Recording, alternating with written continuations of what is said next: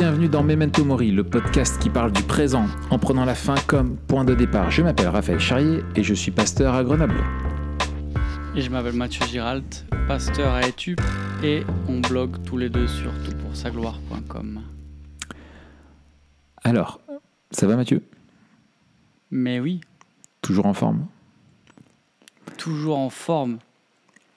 On est ravis de se retrouver encore euh, cette semaine.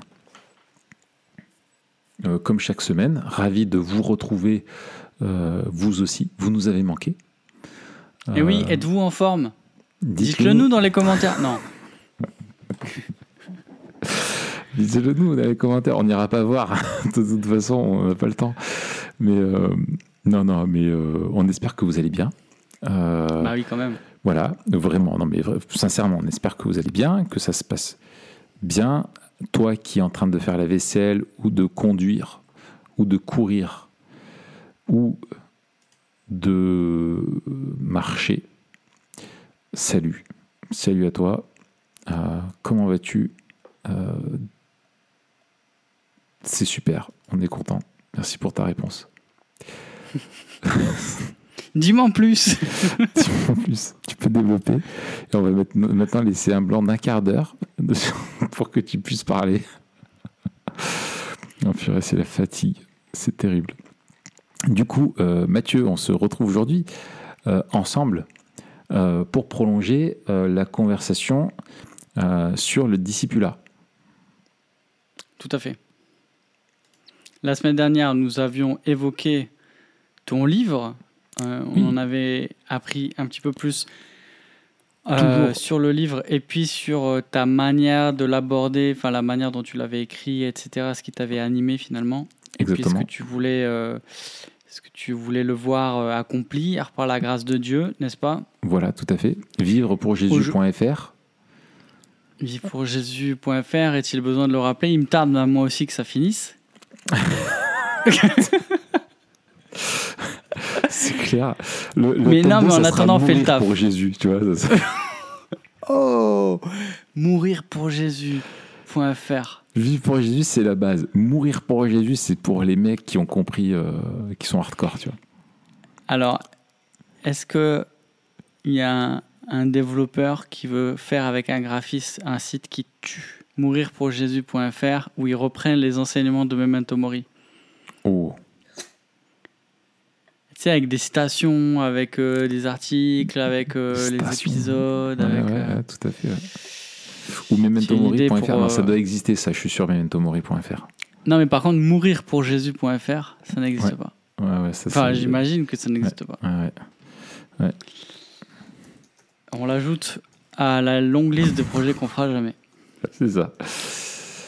C'est ça, c'est ça. Euh, cette semaine, Raph, on continue euh, de parler de, de discipulat.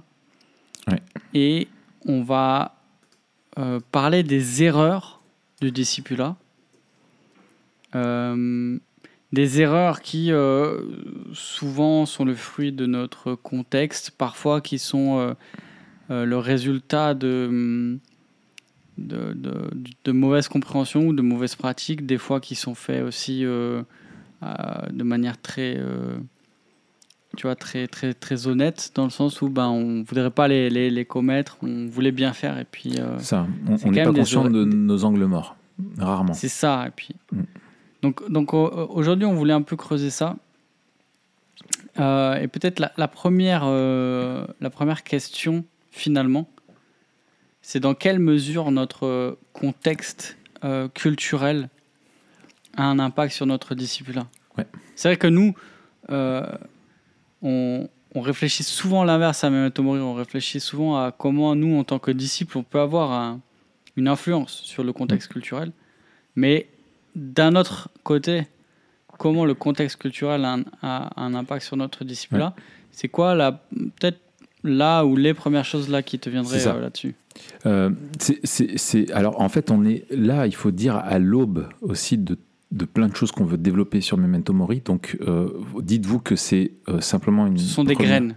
Des graines que l'on sème, euh, des choses qu'on va tailler et monder euh, et faire pousser par la suite.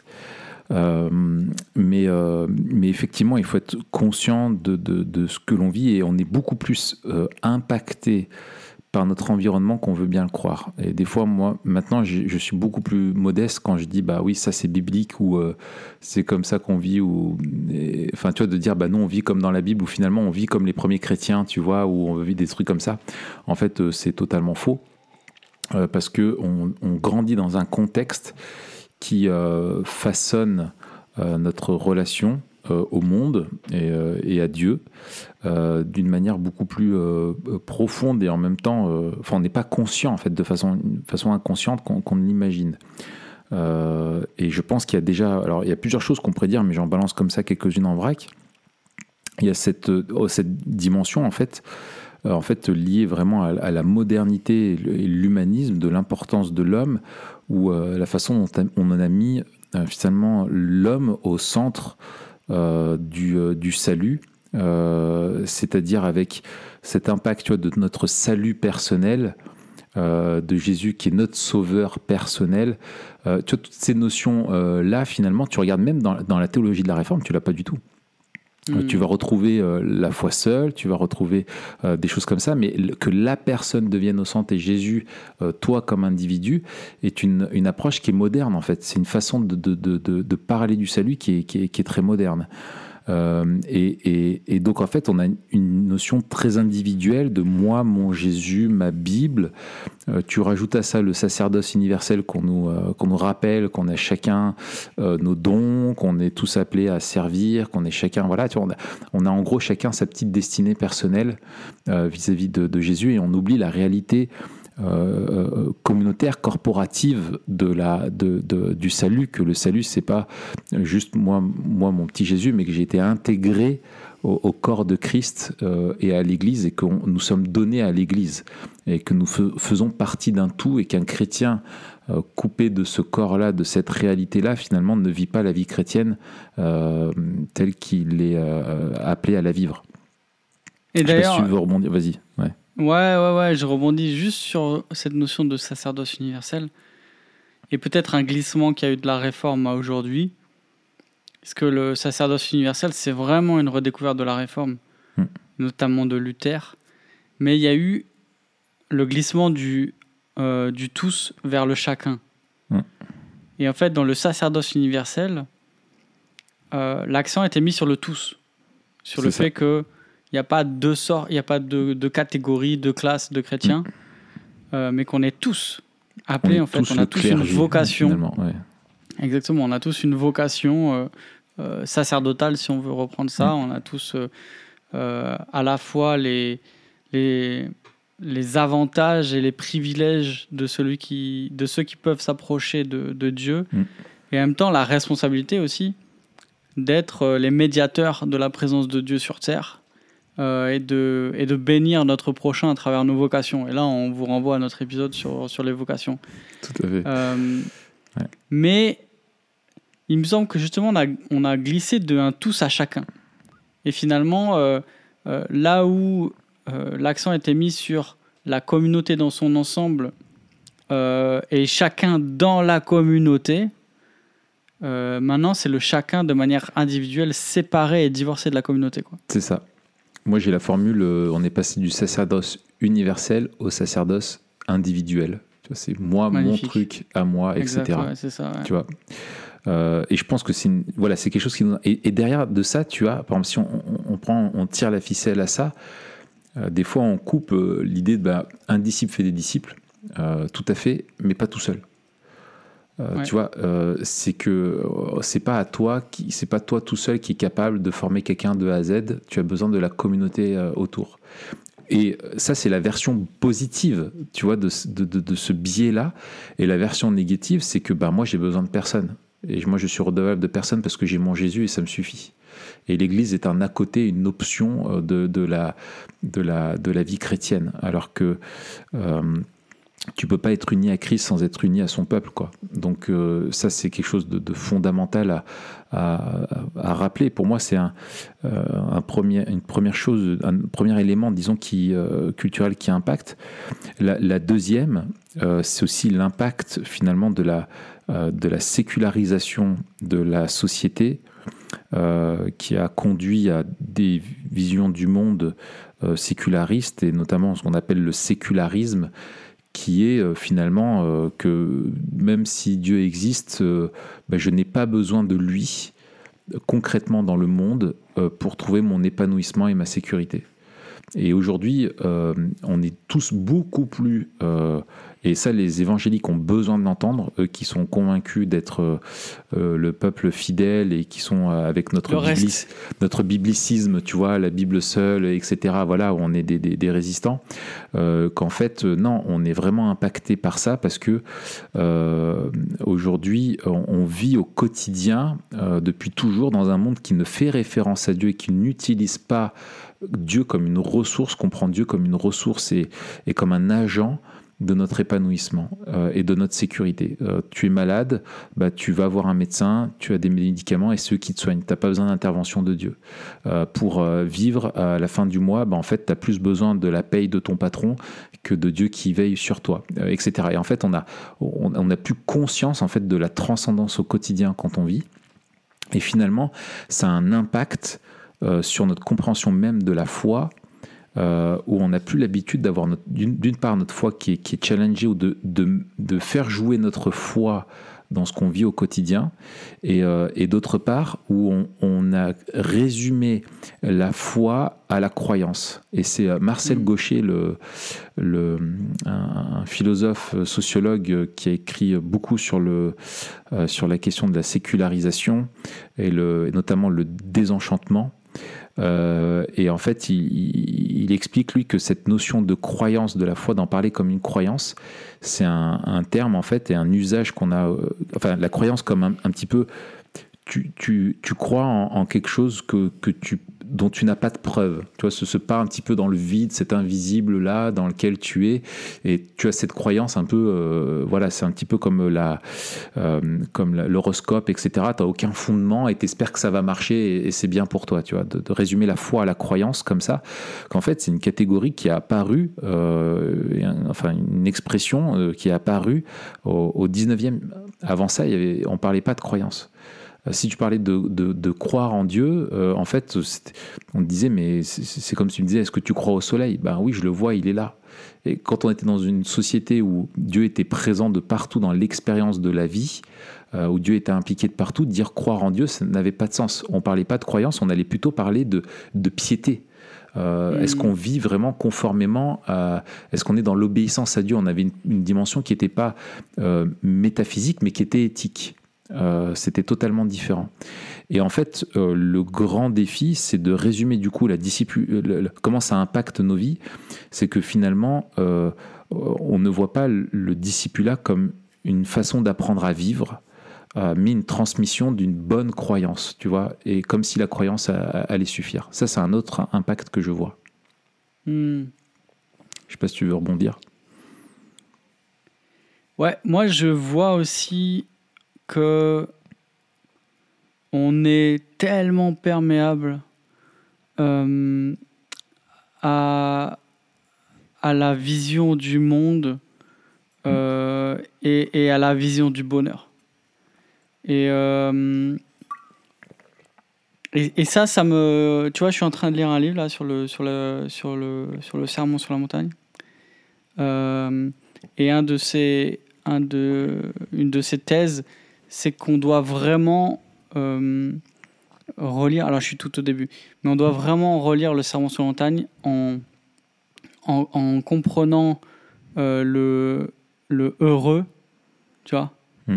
euh, pas comme une bénédiction, mais comme la définition de ce que ça veut dire être heureux en fait, hmm. qui est à la fois le message fondamental de la Bible, c'est-à-dire la définition du shalom, de la paix, de la justice, etc., de la, de la communion avec, euh, avec Dieu, euh, et moins comme quelque chose que Dieu donne, tu vois, de manière un petit peu plus quand nous, on, on, pense à bénédiction. Hmm. Euh, et, et finalement, quand tu réfléchis comme ça, tu te rends compte que la bénédiction et la malédiction, ça traverse toute la Bible. Mm. Euh, on a une bénédiction qui est attachée au mandat culturel. On a une malédiction qui arrive justement avec le péché et un renversement du mandat culturel. Ensuite, on a une malédiction qui est, qui est prononcée sur, euh, sur, euh, sur Babel, une bénédiction qui est donnée sur, sur Abraham, qui doit lui-même être une bénédiction sur l'ensemble des nations, Mm, mm, etc. Une malédiction et une bénédiction qui sont données au peuple avant d'entrer dans le pays, etc. etc., etc. Et finalement, la question de la Bible, c'est ben, comment être heureux, quoi. Et, euh, et être heureux pour un homme, c'est être dans la présence de Dieu Mm. euh, et, et vivre sous son règne euh, euh, bienveillant. Et c'est tellement fort que, en fait, ça fait tellement partie de nous que euh, on, on a aussi, euh, on a du mal à voir dans notre société actuelle comment justement la vision du monde ou les visions du monde sécularistes euh, ont repris ce- principe-là, qui est un, principe élémentaire et fondamental de, de notre anthropologie avec laquelle on est d'accord, et en même temps qui ont redéfini ce que ça veut dire. Et là, il y a une couche supplémentaire, c'est-à-dire que euh, nous, les chrétiens, on va dire bah, c'est normal d'être heureux, et du coup, euh, on va rechercher à être heureux avec Dieu. Mais dans les visions du monde séculariste, on va dire c'est normal d'être heureux, et pour être heureux, il faut ça. Et nous, on a gobé cette, euh, cette couche intermédiaire, Euh, et des fois, on entend pour être heureux, euh, il faut ça, mais on peut le trouver qu'en Dieu. Mais des fois, en fait, et souvent, non, en fait, il faut pas ça pour être heureux. Mm. Et on, on, on doit, on doit pas ça. juste prendre les besoins ressentis qui nous sont exposés et dire que Dieu est le seul, la seule réponse à ces besoins, mais on doit remettre en question ces besoins ressentis, dire mais est-ce que vraiment on a besoin de ça? Et est-ce que vraiment en fait c'est ça être heureux? Et je crois qu'un des dangers de notre culture, ce n'est pas l'emphase en fait sur le bonheur. Je crois qu'elle a, elle a, tou- elle a toujours été là en fait. Mm. Euh, ce n'est même pas les réponses qu'elle peut apporter, parce que ça c'est assez vite dégrossi. Mm. C'est plutôt les strates intermédiaires qui sont un petit peu euh, des trucs euh, qui se sont glissés euh, et que nous on a pris pour euh, argent comptant et en fait qu'on déconstruit pas et dire en fait ben on va juste aider les gens à au lieu de chercher ailleurs de trouver ce qu'ils veulent chercher en Dieu C'est ça. en fait c'est oublier que euh, et ben non en fait c'est pas nous-mêmes qui définissons ou c'est pas la culture qui définit ce qu'il nous faut pour être heureux c'est la Bible et donc notre discipulat il est pas juste là aussi pour montrer que au fond ce que les gens recherchent ils vont le trouver qu'en Dieu c'est pour dire c'est Dieu qui est c'est Dieu qui règne, c'est le monde de Dieu, Jésus est Seigneur et c'est lui qui te dit comment tu fonctionnes. Et donc en fait, la Bible, elle va pas juste apporter euh, une solution, une posologie, mais elle va aussi établir euh, un diagnostic euh, et elle va montrer des symptômes. Ouais. Et là, je vois que euh, il y a une déconstruction profonde peut-être à faire d'un message qui est tellement ancré en nous qu'on doit déconstruire plusieurs couches de notre pensée. Alors, Ouais. c'était pas tout à fait clair euh, ce que j'ai dit. J'espère que tu as pu me suivre, Raph, et Oui, ceux oui, qui nous écoutent. Mais peut-être tu peux le, le redire. Toi, tu as, le sens de la formule et la synthèse. Euh, souvent, tu me traduis. tu- souvent, tu es mon, mon herméneute. Juste minute. Je suis ton scribe. Euh, non, mais euh, là, je n'ai pas la formule, mais, mais euh, ce qui est sûr, en fait, c'est que, en fait, ce que je dirais, c'est pas l'évangile n'est pas quelque chose qui s'ajoute ou qui vient éclairer d'un jour nouveau les choses, mais c'est ça apporte totalement autre chose, en fait. Euh, C'est-à-dire que, en fait, derrière ça, il y a l'idée que finalement, c'était comme si euh, finalement le- l'Évangile et, et Christ rentraient dans les catégories, tu vois, s'ajoutaient aux catégories de ce que la création peut nous offrir. Toi, tu le- tu l'ajoutes en plus dans le monde en disant, ben, et c'est à la lumière de ça, voilà. Sauf que l'Évangile nous rappelle qu'on a été créé pour un Dieu qui transcende toute chose et qu'on a appelé pour, à vivre pour sa gloire. Et, et, c'est en mettant Dieu à sa place, qui est une place à part, qui est tout autre, que l'on peut après observer notre manière de vivre et, regarder en fait là où est-ce qu'on s'est là est-ce qu'on s'est trompé quoi. Euh, là où est-ce qu'on a placé ce qui aurait dû être placé euh, en Dieu. Je ne sais pas si je le reformule euh, bien ou pas. Non, mais c'est bien dit. C'est en construction. C'est en construction. Mais ouais. Et, je pense qu'avec un autre truc qui nous impacte aussi, auquel je pense beaucoup, on en a déjà parlé ensemble, c'est la façon en fait dont la modernité avec l'héritage notamment des, Lumières euh, nous a impacté. C'est-à-dire qu'il y a l'idée derrière que si nos pensées euh, sont bien éclairées, euh, si on croit juste, alors on vivra juste. Euh, c'est hmm. l'idée vraiment des lumières, c'est de, vraiment d'éclairer la raison des hommes pour euh, les aider à mieux vivre et à se tourner vers, euh, vers l'avenir, à changer le monde, etc. Vraiment l'accent mis sur la, la, la, raison. Hein. et ça, on l'a eu, c'est l'impact vraiment de, de, depuis, on va dire, la Renaissance jusqu'au XXe siècle. Et, finalement, il y, a, il y, a, encore des effets, il y a une inertie de ça, et tu le vois en fait dans euh, notamment la façon de faire la formation de disciples, où on pourrait parler de, catéchisme, etc., où on transmet énormément de connaissances de doctrine. Euh, et, tu, et tu transmets à des gens une, voilà, plein de doctrines et tu es convaincu que finalement c'est ça, former un disciple, parce que s'il croit juste, mmh. alors il agira juste. Sauf que c'est euh, lire la formation de disciples avec une anthropologie qui est celle euh, finalement des, lumières et qui n'est pas l'anthropologie biblique. L'anthropologie biblique ajoute, elle, est, elle est holistique, elle s'adresse à, l'homme dans son entier. Et la façon de former un disciple, c'est pas juste transmettre des nouvelles connaissances, c'est euh, aussi lui apprendre à, avoir le cœur qui est réorienté vers la bonne personne, en l'occurrence euh, vers Dieu. C'est un travail qui touche autant ce que tu sais que, euh, en fait, c'est l'orthodoxie, l'orthopraxie et, l'orthopathie. C'est apprendre à, vivre justement devant Dieu, apprendre à développer des, habitudes et vivre selon le, règne de Dieu, apprendre à désirer Dieu euh, plus que tout, euh, et apprendre à, connaître Dieu aussi euh, et à servir les autres. C'est vraiment, euh, et c'est ce que moi je, rappelle, dans, en fait finalement dans le titre de bouquin, c'est pas juste connaître Jésus comme nous on en parlerait aujourd'hui, d'une connaissance intellectuelle ou culturelle ou religieuse, mais c'est de vivre pour Jésus. C'est vraiment, ça engage toute notre vie, toute notre personne. Donc ça, je pense mm. que c'est aussi un biais l'emphase euh, euh, unique parfois qui est mise sur l'orthodoxie aux dépens de l'orthopraxie et l'orthopathie, dirais-je. Moi, je vois autre chose aussi. On va en parler beaucoup cette année, mais c'est que au-delà de la, séduction de, des visions du monde contraires d'un sécularisme Mm. Sécularisme euh, rampant. Il y a aussi la, la, la, persécution, une persécution euh, douce. Euh, et ça, ça, ça, a un impact fort parce que il y a une pression qui fait que c'est de plus en plus difficile d'être intègre quand on est de plus en plus différent de manière euh, visible. Euh, jusqu'à un certain temps, il était normal en fait d'avoir un certain nombre de valeurs et puis de, les vivre, de les afficher, etc.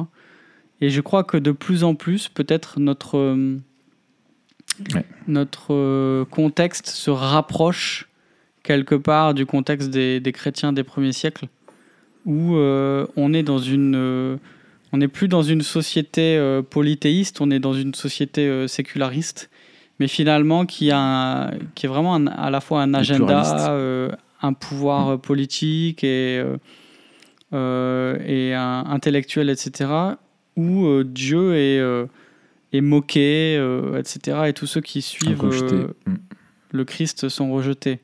Et donc en fait, quand on lit, euh, je crois que quand on lit par exemple la, la- la première lettre de Pierre, la lettre de Jacques, euh, le livre de l'Apocalypse, etc., on, se dit ah ouais en fait, euh, on est, moi je trouve qu'on on est dans une situation où on est assez proche. Euh, alors bien sûr qu'on ne peut pas faire d'anachronisme, mais il y a dans notre euh, contexte culturel une pression qui est mise justement sur notre vie de disciple, qui va pousser, parce que c'est aussi un des axes, tu en as parlé, je ne sais plus si c'est cette semaine ou la semaine dernière, Ouais. mais à la question de la, personnalisation de la foi.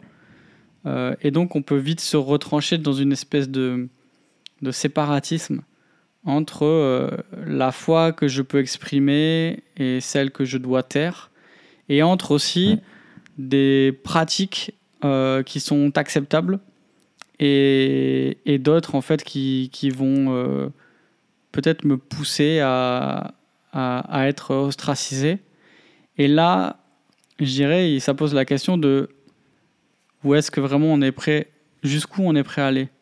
Et, et, et finalement, Ouais. c'est aussi le test de dire, mais sur le papier, on est prêt à tout, on est prêt à aller euh, jusqu'au bout, et en même temps, euh, où est-ce qu'on est prêt à aller vraiment? Et puis, je dirais aussi, en tant que communauté, où est-ce qu'on est prêt à aller ensemble Et de quelle manière on est prêt à assumer de manière communautaire et collective les choix de chacun et peut-être le coût de certains qui vont être plus exposés euh, ou plus facilement justement ostracisés.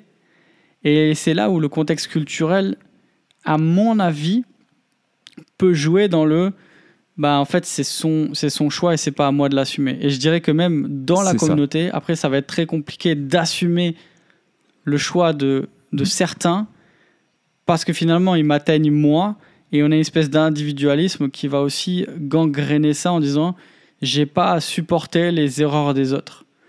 Euh, et là, ça remet ça. aussi euh, tout en question quoi, au niveau de notre vision de l'Église.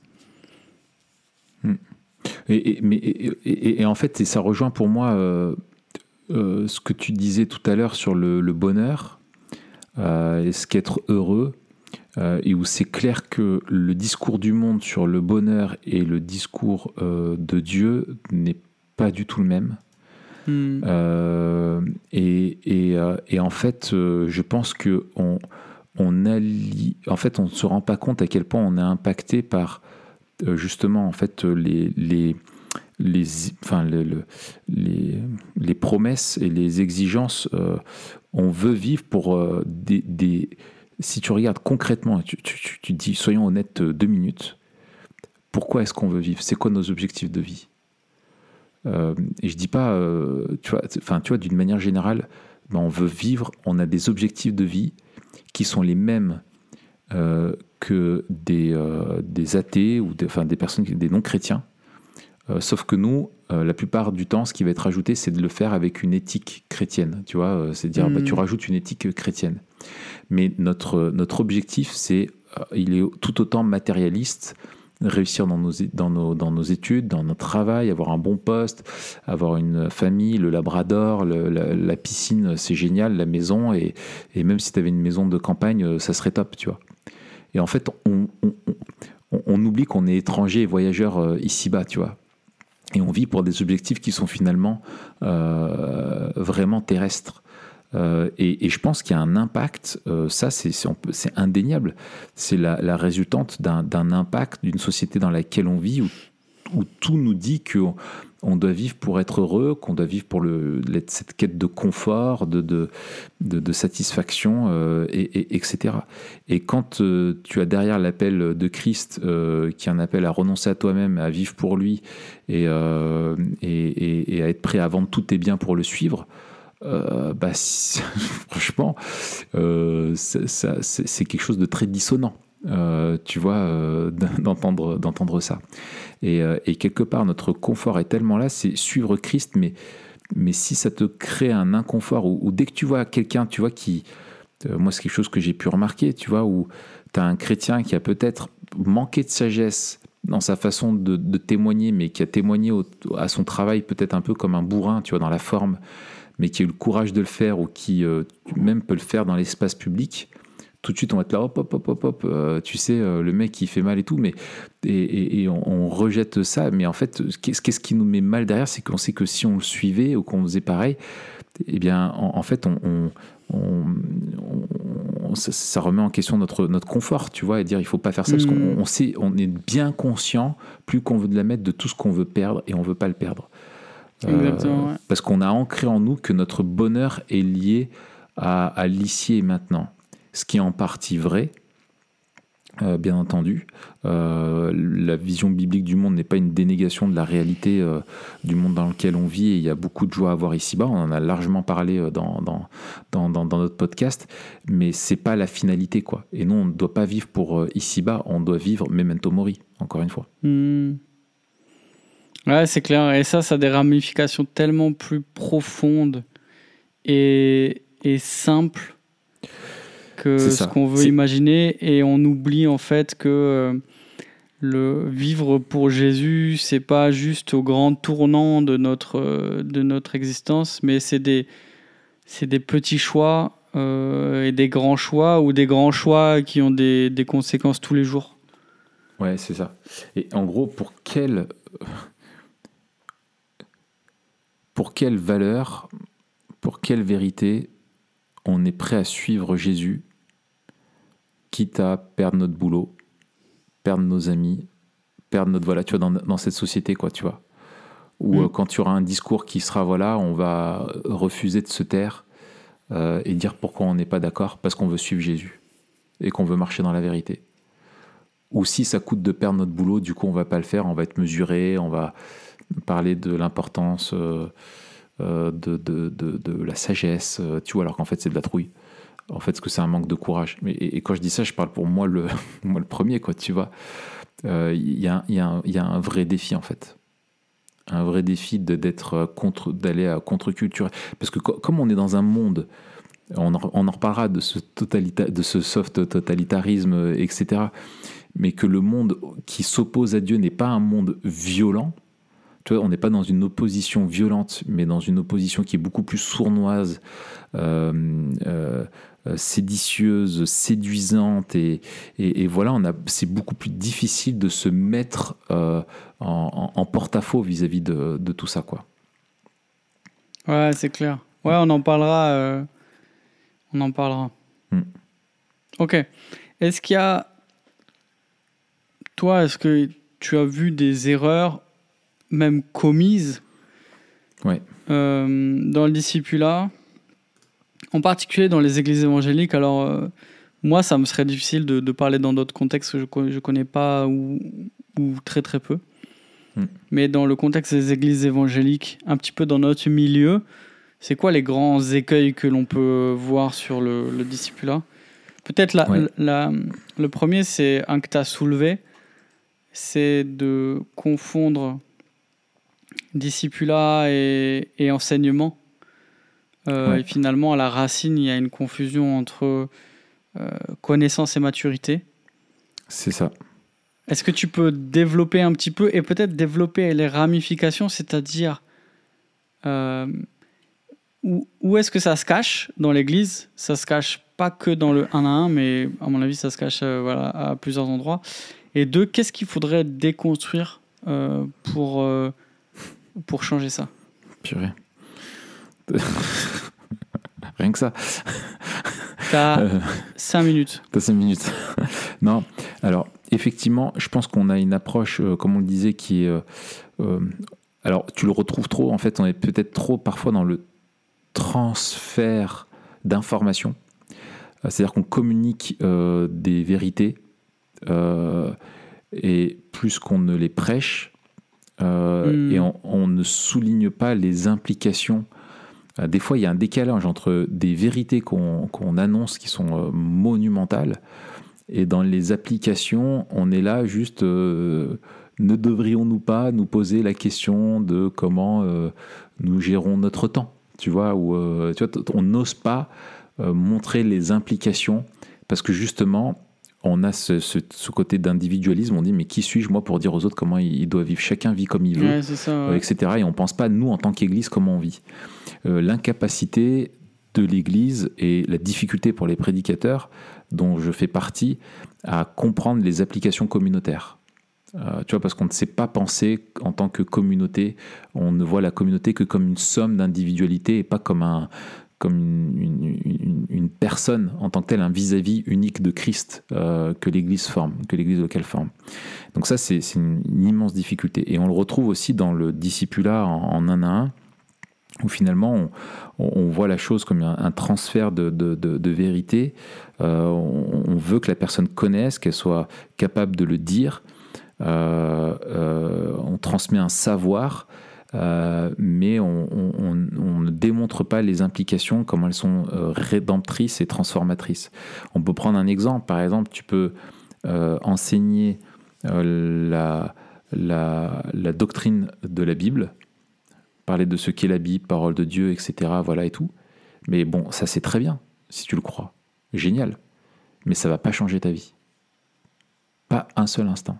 Ce qui va changer ta vie, c'est de lire cette parole. C'est de la méditer. C'est d'apprendre à connaître Dieu à travers elle. Si tu sais que la Bible est la parole de Dieu et que tu le crois, très bien. Mais c'est pas ça qui va te transformer. Ce qui compte, c'est de la connaître euh, personnellement, euh, d'apprendre à, l'utiliser, d'apprendre à la méditer, euh, parce que c'est elle, c'est qui va te, transformer. Et du coup, ce qui va manquer après derrière, ça va être bah, la transmission de la, du savoir-faire. Tiens, je vais te montrer comment moi je lis la Bible, et on va lire la Mm. Bible ensemble, et je vais t'apprendre à te poser des questions, euh, et je vais te partager comment moi je fais, etc. Euh, où en fait on est sur l'information et pas, euh, enfin on n'est pas sur l'imitation, on est simplement sur l'information, alors que l'imitation est essentielle dans, dans ce domaine-là.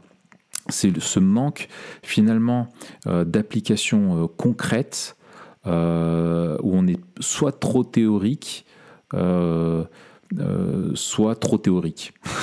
Parfois j'ai l'impression. Ouais, ouais. Ou tu as un mouvement inverse qui disait vous étiez trop théorique, vous êtes trop dans la doctrine, il faut être dans le ressenti. Tu vois, et qu'il faut être, et tu bascules du coup de, de l'autre côté, euh, simplement dans l'émotionnel, dans ce que tu penses, que tu ressens de Dieu, euh, etc., euh, et- etc. Tu vois, voilà. Et je pense que c'est des. Alors oui, bien sûr, hein, la connaissance est essentielle. Euh, on a besoin de, découvrir la doctrine, mais la doctrine dans sa nature est applicative. Et, ça, il faut juste regarder comment est fait la Bible. C'est pas un dictionnaire de, c'est pas un livre de théologie systématique, c'est pas un dictionnaire de théologie biblique. Euh, ce sont des lettres qui sont euh, circonstancielles, décrites à des personnes et où la doctrine est toujours appliquée. Euh, c'est tu regardes t'as la vérité qui est exposée, le rappel de la vérité qui a été enseignée, et derrière les, euh, euh, je vous exhorte donc, frères et sœurs, à trois petits points, et, et- tu es dans le lien est organique entre la manière de vivre et, et, le, et, la, et, la, et la vérité et la vérité biblique quoi. Ouais. Et pour aller plus loin là sur ce truc, mo- moi il y a une phrase que j'entends souvent, ou alors que, que j'ai pu penser, euh, tu vois, je le dis à Mm. ma, ma honte. Après une prédication, c'est euh, Ah, aujourd'hui j'ai rien appris. Oui. Tu vois, qui, qui, qui, qui trahit Ouais. cette, ce qu'on vient chercher, Mm. c'est de, de, de- d'apprendre quelque chose. Mm. Parce qu'on a besoin de, de quelque chose de nouveau, comme si ce qui nous manquait, c'était euh, quelque chose qu'on n'avait pas encore. Euh, et c'est là où on a besoin de dire, mais non, en fait, ce qui nous manque, c'est pas sur l'étendue, c'est dans la profondeur. C'est ça. Et, et, et c'est là aussi où notre manière de, de percevoir la Bible, euh, elle, va, elle, va, elle doit changer notre manière d'approcher Dieu. Euh, Si on croit en son autorité, eh ben on va lui obéir. Quoi. Ouais. Et il y a aussi un autre truc, tu vois, moi, je- euh, et ça, peut-être ça, c'est ce qui a le plus changé ma vie chrétienne, c'est, on va dire, ces deux dernières années. C'est Jésus. C'est juste. Pardon? Non, ce qui a le plus changé ta vie chrétienne ces deux dernières années, c'est Jésus. C'est Jésus. puis voilà, excuse-moi. À la semaine prochaine. Voilà, c'est ça. Euh, c'est c'est de c'est d'avancer avec des convictions dans le sens. Un des, un des gros trucs là qui a changé c'est vraiment et c'est parce que j'ai travaillé sur le truc et que j'ai lu c'est euh, la- tu vois la- toute la question du culte Mm. Euh, et de dire je suis euh, convaincu en fait que Dieu nous transforme par son culte et donc en fait je, je je veux plus me poser la question de qu'est-ce que ce culte en particulier ou cette foi en particulier, etc. J'ai l'absolue conviction que Dieu utilise les moyens de grâce. Et là, alors ça, j'étais déjà convaincu, mais en particulier sur le culte, tu vois, et sur, sur certaines, sur, le- sur le fait de vivre le culte. Et je me dis, mais euh, euh, on, on- on attend trop, et, c'est- et c'est là où des fois je, je tu vois ce que tu disais, oui, ça doit être concret, ça doit avoir un, un impact, etc. Et, et- et souvent, euh, moi j'entends, oui, mais alors, euh, cette semaine, ça change quoi Hmm. Et moi je dis, ben, c'est une bonne et une mauvaise question, quoi. C'est une Ouais, bonne ouais. question. Ça, ça doit nous forcer à creuser les implications, etc. C'est ça. Et en même temps, c'est pas forcément euh, quelque chose dans- de concret dans ta semaine, etc. Mm. Ça vient renforcer, façonner comme du goutte à goutte. Là, j'aime bien cette image comme du goutte à goutte, façonner toujours plus ta vision du monde chrétienne et en fait te nourrir. Euh, ça vient te, ça vient te nourrir. Ouais. Euh, et on est tellement dans le truc qu'on voit le culte aussi comme une, euh, soit comme une performance. C'était du côté de ceux qui officient ou de ceux qui prêchent, etc. euh, soit d'un événement. Mm. Et il faut qu'il y ait, il faut qu'il y ait quelque chose d'extraordinaire euh, à cet événement-là. Mm. Et moi, je dis, mais la dimension ordinaire et liturgique et la formation liturgique, enfin voilà, c'est des choses dont on a beaucoup parlé ces, dernières années. C'est ça qui m'a fait voir aussi le culte de manière différente en disant, mais euh, cette conviction-là fait que c'est absolument normal d'aller au culte. Ce serait anormal de ne pas y aller. Pas parce que je rate quelque chose en particulier cette fois-là, mais parce que je sais qu'en fait, c'est l'ordre le, l'ordre normal des choses, que Dieu euh, m'appelle, que j'aille à sa rencontre en me rassemblant avec euh, euh, le- les frères et sœurs, et qu'il est en train de, de travailler en moi par ça. Et du coup, tu vois, cette profonde conviction qui est née après euh, l'examen des Écritures, l'étude de ce qu'est le culte, etc., c'est ça qui m'a fait avancer. Et je crois que avec l'engagement dont on a parlé la dernière fois, la notion de conviction, de dire quelles sont en fait les, convictions qui, qui nous gouvernent, qui gouvernent notre vie de disciple. Euh, parce que sinon, on va être tout le temps mu par nos émotions euh, ou nos besoins. Et dire, ah, mais en ce moment, j'ai besoin de ça. Et en fait, nous, on dit, non, non, non, non, non. Fait, t'as pas besoin de ça. Et des fois, des fois, on dit même par rapport au culte, ouais, mais en ce moment, j'ai plus besoin de ça. Ouais, c'est trop comme ça, c'est pas assez comme ça. Et le nombre de fois où moi, j'entends ça, mais c'est un truc de ouf. Et finalement, euh, t'as l'impression qu'il va y avoir une page Yelp ou euh, TripAdvisor sur, euh, euh, qui vont noter 5 étoiles la prédication. Ah oui, aujourd'hui, c'était pas mal parce que nanana et tout. Et tu dis, mais attendez, est-ce que est-ce que c'était fidèle à l'écriture? Euh, Est-ce que c'était euh, assez appliqué? Est-ce que ça rendait clair le sens du texte?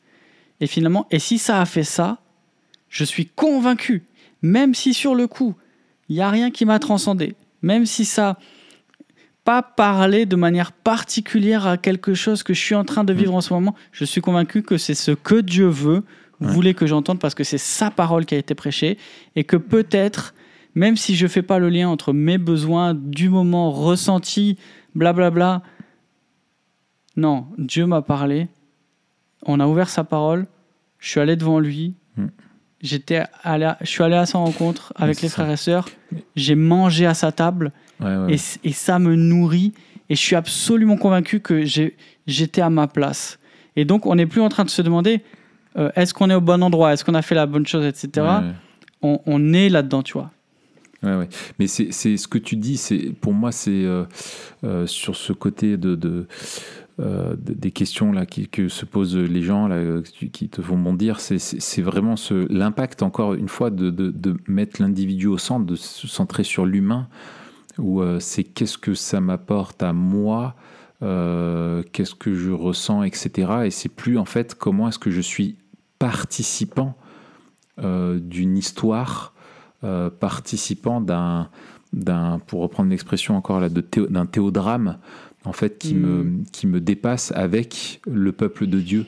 Euh, et que Dieu veut nous communiquer ça. Et je pense que un des trucs clés que tu disais, euh, que tu as bien fait de, de, de, de, soulever, c'est que des fois, je pense qu'on est justement, quand j'ai dit qu'on est trop théorique, c'est qu'on n'explique pas les implications euh, mm. Mais il ne s'agit pas simplement d'enfiler des perles d'application. Et souvent, je trouve qu'on confond les deux. Euh, l'application va être euh, justement, c'est alors cette semaine, faites ceci. des fois, c'est le piège des prédicateurs. C'est cette semaine, je vous encourage à où tu apportes toujours une application nouvelle et tu dis attends, si tu fais une collection de tout ce que les, les, prédicateurs t'ont dit dans ton église depuis X années ou de tous les conseils qu'on t'a donnés en X années de vie chrétienne, on va te dire qu'il faut mémoriser X versets, qu'il faut lire X chapitres, qu'il faut prier X fois de tant de manières différentes et évangéliser de telle manière, etc. Et en fait, tu te retrouves dans un truc qui est juste euh, impossible en fait. Et dans une liste d'un tout doux euh, infini euh, de choses à faire.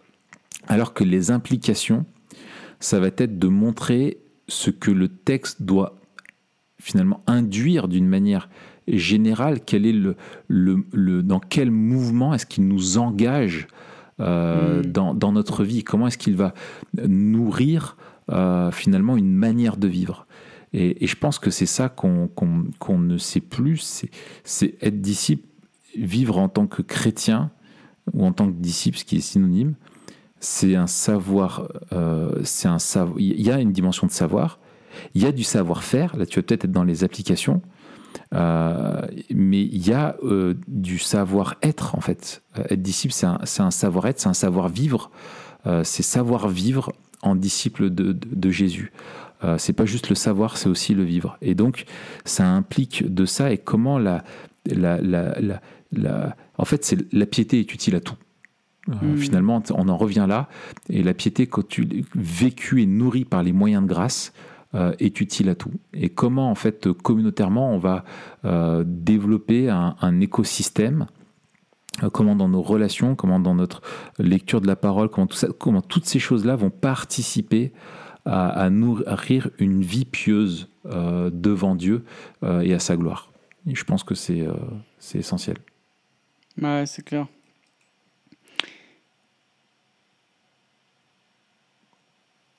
Je pense qu'un des manques, alors je pense, c'est une erreur, mais un des manques qu'on voit dans le mhm. discipulat, euh, c'est peut-être une espèce de, de piétisme euh, qui, qui, nourrit une espèce de séparatisme. Hmm. Je m'explique. On a réduit la vie de disciple aux disciplines spirituelles. Hmm. Euh, on, a, on a réduit le fait de, de, vivre ce que Jésus nous appelle à vivre par euh, connaître Jésus, lire sa Bible et prier. Et du coup, euh, alors ça rejoint plein de trucs qu'on a dit, mais cette insistance sur les disciplines spirituelles euh, ont été divorcées de, de la vie dans le monde. Euh, et, justement, vivre pour Jésus, c'est vivre pour Jésus dans toutes nos vocations, n'est-ce pas? Dans tous les hmm. domaines de notre vie. Et j'ai peur que euh, on ait réduit le discipulat à euh, une partie seulement de notre vie, euh, de notre vie chrétienne, quoi. Mm, mm. qu'est-ce que qu'est-ce que t'en penses? Et en ce sens-là, on en a parlé la semaine dernière, mais il me semble que justement ton ton livre répond à ça. Ouais, tout à fait. je pense effectivement, c'est de réduire la, la, la, finalement la piété à une forme de soit de pratique, c'est quand tu lis ta Bible que tu fais quelque chose de pieux, Ouais. euh, soit à une forme, euh, à, à un contenu objectif de, de, de, de la, de, la foi, quoi. une connaissance, un résumé. Tu sais des choses, tu pratiques des choses, mais on a du mal à faire le lien et à avoir une vision unifiée de la vie. Euh, Et ça, je pense que l'impact effectivement de notre dualisme, tu as raison, il est, il est fondamental.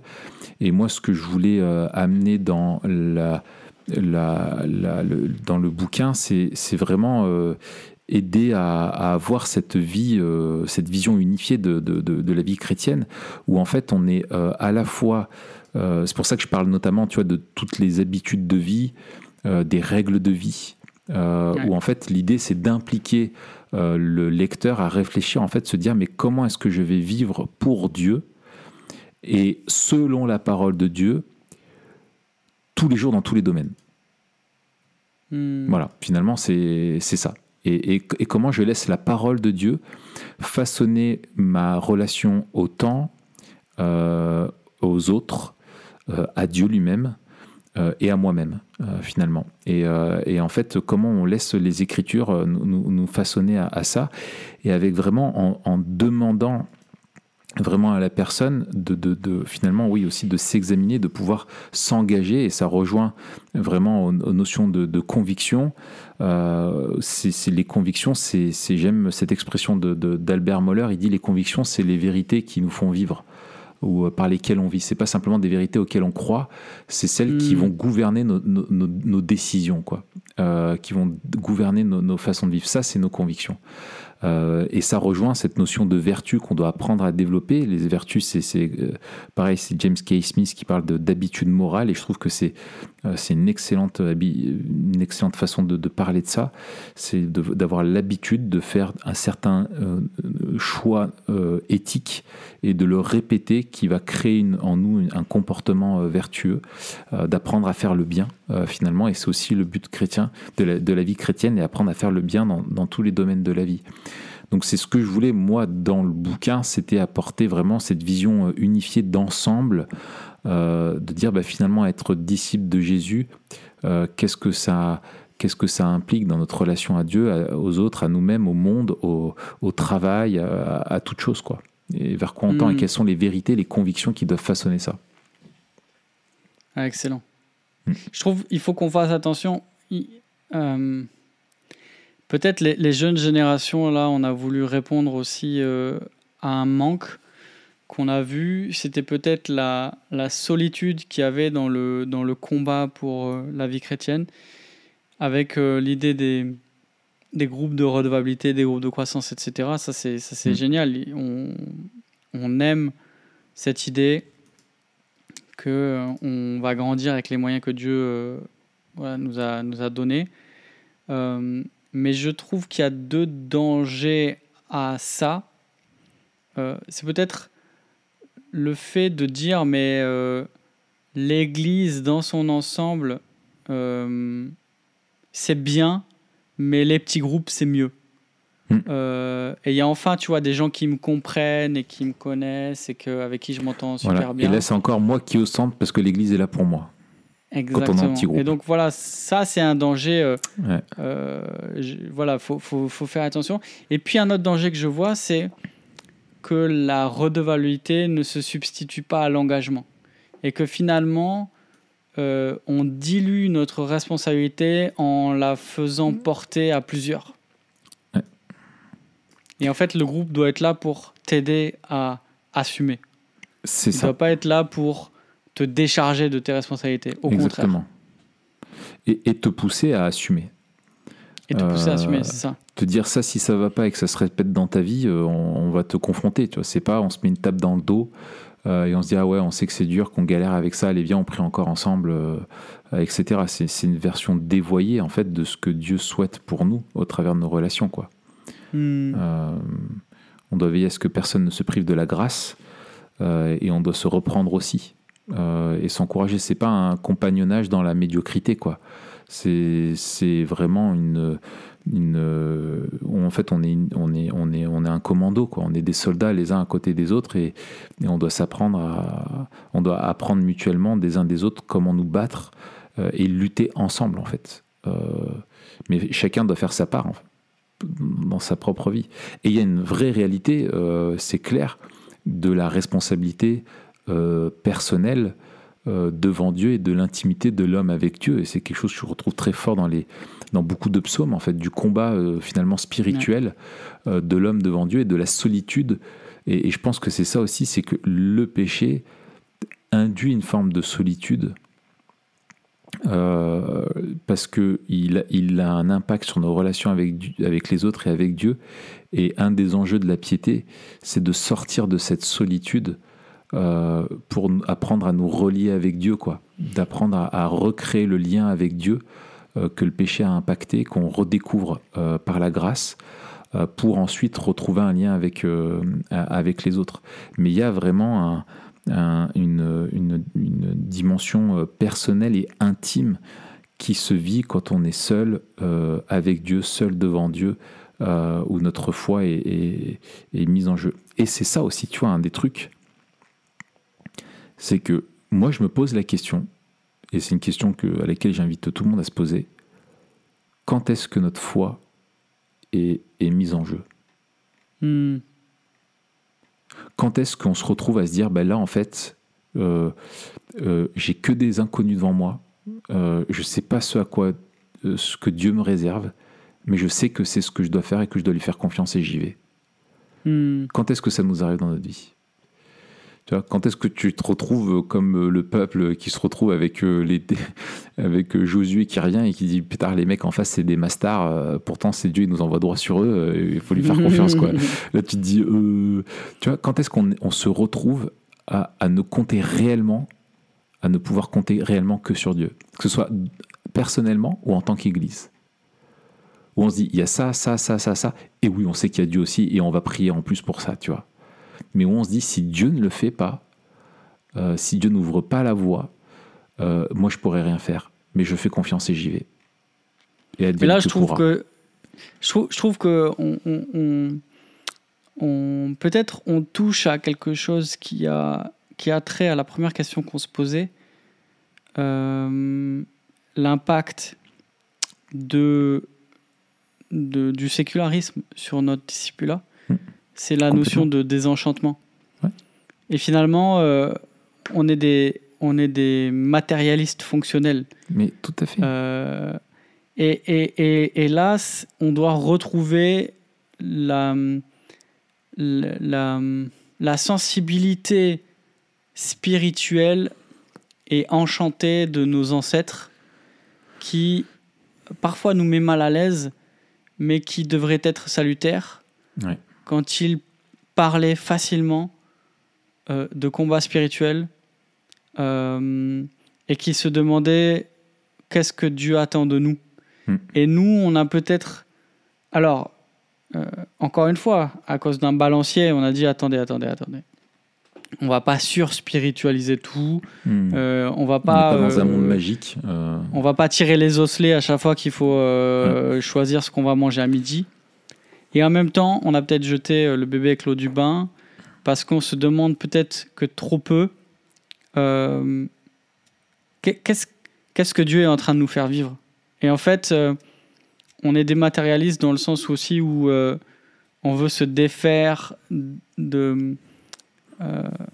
On, prend les épreuves uniquement de manière matérielle hmm. et on se demande pas, mais dans quelle mesure ma foi est mise à l'épreuve hmm. et qu'est-ce que Dieu veut. Hmm. Et, et, on ne parle pas de l'issue ici. Et le, hmm. problème, c'est la question est souvent mal posée. On, on, veut trouver l'issue. On dit, mais quel, quel est le bien que Dieu recherche euh, à la fin? Mais en fait, le bien que Dieu recherche, c'est maintenant, en fait. C'est comment, il m'appelle, en fait, à, le, à, exercer ma foi dans cette situation. Quoi. Et à mieux connaître et comprendre qui est Jésus pour moi aujourd'hui, maintenant. Euh, et, comment ça va participer à me transformer à son image. Euh, mais tu as, raison, c'est essentiel. Et, je pense que ça rejoint ce qu'on effectivement ce qu'on disait, c'est que aujourd'hui, euh, euh, on dit ah bah lui, ah, lui, vit, lui, il vit vraiment par la foi. Il est missionnaire, lui, il doit vivre par la foi, quoi, tu vois. Hmm. Mais en fait, mec, le missionnaire, ce qui touche par des dons, et ce que toi tu touches alors que tu es fonctionnaire, c'est le même Dieu qui le donne. Et si Dieu ne le donne pas, tu l'as pas. Et ça, euh, c'est un truc qu'on oublie euh, totalement. Euh, on, on pense pas que c'est Dieu qui nous donne, on pense que ça va couler parce que finalement c'est le, fruit de notre travail, c'est le fruit de, de, de, du- de- de- ouais, le fruit de notre, le fruit de notre travail, du monde tel qu'il fonctionne, où Dieu n'intervient pas finalement dans ces choses-là. Mais euh, garde-toi de dire quand tu euh, auras ta récolte que c'est grâce à la force de ton bras que tu l'as obtenue. Euh, tu vois, c'est, tout est grâce. Euh, et, ça, Mm. on, et ça, on l'oublie, quoi. Et, et, et, et ce que dit. Tu vois, et je pense la, la, la prophétie d'Abacuc qui revient dans, dans, dans, dans, dans Galate et dans, et dans Romains, le juste vivra par la foi. On, on, on, a, on a retenu juste toute la justification, on a retenu la foi, mais on a oublié le vivra. Tu vois, euh, Mm. souvent. Et, euh, et en fait, le juste vivra par la foi. Et, et en fait, euh, parce que nous sommes justifiés, euh, parce que nous sommes réconciliés avec Dieu, euh, que nous faisons partie de son peuple, nous devons le démontrer en vivant par la foi dans tous les domaines de notre vie.